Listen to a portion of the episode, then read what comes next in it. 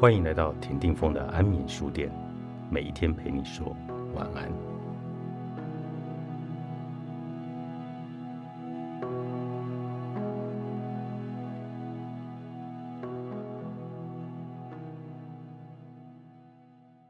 说起来真的很讽刺，我们在成长的过程中学到了爱自己是坏事，认为爱自己是有大头症、自恋或者自大。但是，当我们全心全意的爱自己，便不会将自己的身体与心灵来当作敌人。我罹患忧郁症的时候，在脑袋里跟自己说的话，要是有办法录制出来给大家听，保证会吓到大部分的人。可是，却有那么多人在脑袋瓜里循环播放咄咄逼人的言语，痛骂我们必须相处一辈子的自己。对，我们得跟自己相处一辈子，至死方休。所以，我们给自己的待遇应该要大大的改善啊！爱自己不只是泡个热水澡，或是犒赏自己一个皮包。爱自己比那深刻的很多。爱自己是一种对自己诚实的能力。你要向自己坦诚，你有哪些不快乐的地方。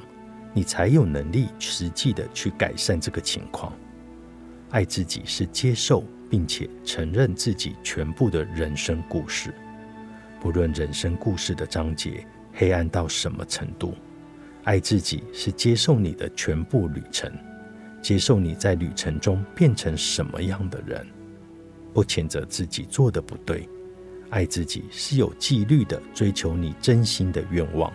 不论这个愿望是多爱自己一点，以离开令你苦不堪言的伴侣，或是终于戒断害你糖尿病的糖，或是实际去追求梦想，变成最快乐版本的你。不爱自己，或许不像酗酒那样会大拉拉的显露在你的脸上，但它却会深深潜伏在你的潜意识里。你或许从内心深处。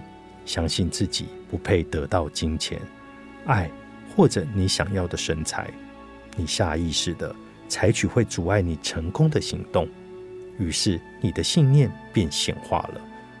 你对自己有多少爱，会决定你斟酌采取的行动。如果你不相信自己配得上财务丰盛，便不太可能承担必要的风险来培植自己的财力，或是或出去创业。或是争取升职。如果你不认为自己配得上紧实的完美腹部或珍妮佛罗培兹的美臀，你便不太会花时间去健身。反正再练也是浪费时间，金钱毫无注意。如果你不相信自己值得从此过着幸福快乐的日子，便会保留自己的爱，或是心里变得完全的不正常。遇到芝麻绿豆大的事，便下意识地挑起了争端，试图葬送这段感情。前述的事，我通通干过。你呢？爱自己不是与生俱来的，也不是天生就没有的。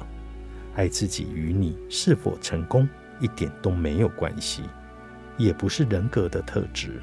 爱自己是一种生活的方式，一种日常的习惯。一种身体力行。